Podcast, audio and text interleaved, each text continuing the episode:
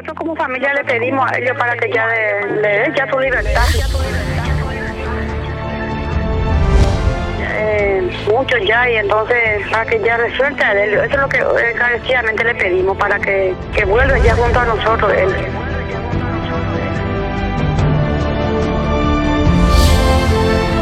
Hola a todos, mi nombre es Juan Quilescano y esto es Territorio PI, detrás del mito, el espacio pensado para ir en busca de los rostros que se esconden detrás de las noticias y contar las historias que se esconden detrás de los sucesos cotidianos.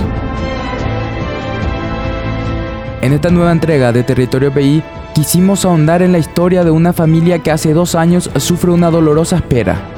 Ya escuchaban antes a doña Obdulia Florenciano, una mujer en cuya voz el dolor y la angustia se hacen evidentes desde el 5 de julio de 2014, el día en el que el suboficial Edelio Morínigo uno de sus doce hijos, cayó en manos del grupo criminal autodenominado Ejército del Pueblo Paraguayo.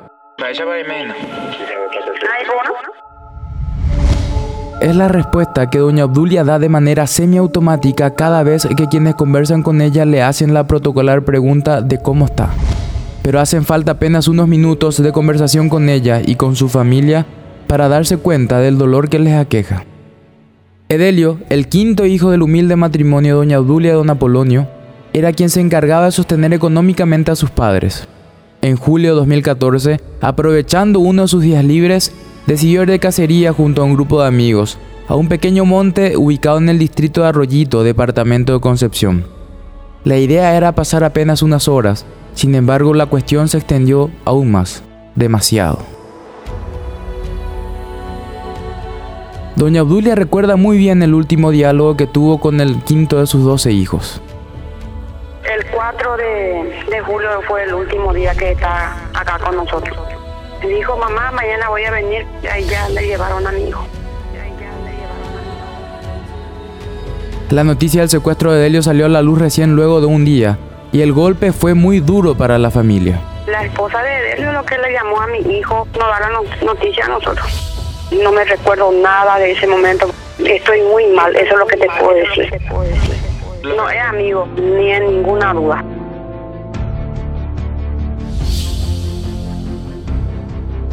En medio del dolor y la angustia, doña Obdulia destaca aún el acompañamiento que ha tenido en estos dos años por parte de la ciudadanía, o al menos una parte de ella que le ha brindado apoyo y gestos de cariño. Sentimos también la, ayuda de mucha gente que nos acompaña. La cuestión ha sido diferente por parte de las autoridades del gobierno central.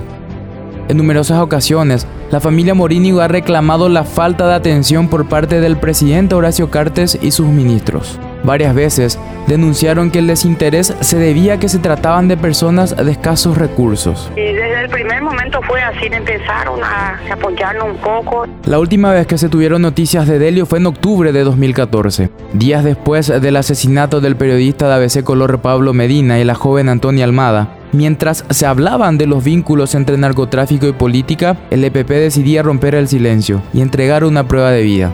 Era un video en el que aparecía el suboficial secuestrado en compañía de Arlan Fick, quien también se encontraba en cautiverio en aquellos días. Ambos aparecían rodeados de hombres fuertemente armados y cercados por explosivos. A pesar del alivio de ver a Delio con vida, el video trajo con él una mezcla de sentimientos para la familia Morínigo. La rabia, la impotencia por su hermano, ¿cómo está? En el video, el EPP planteaba por segunda vez un canje la vida y la liberación de Delio a cambio de la libertad de miembros del grupo criminal que habían sido condenados por la justicia por crímenes como secuestro y asesinato. Nosotros sabemos lo que no se puede, es una cosa tremendamente dura para nosotros.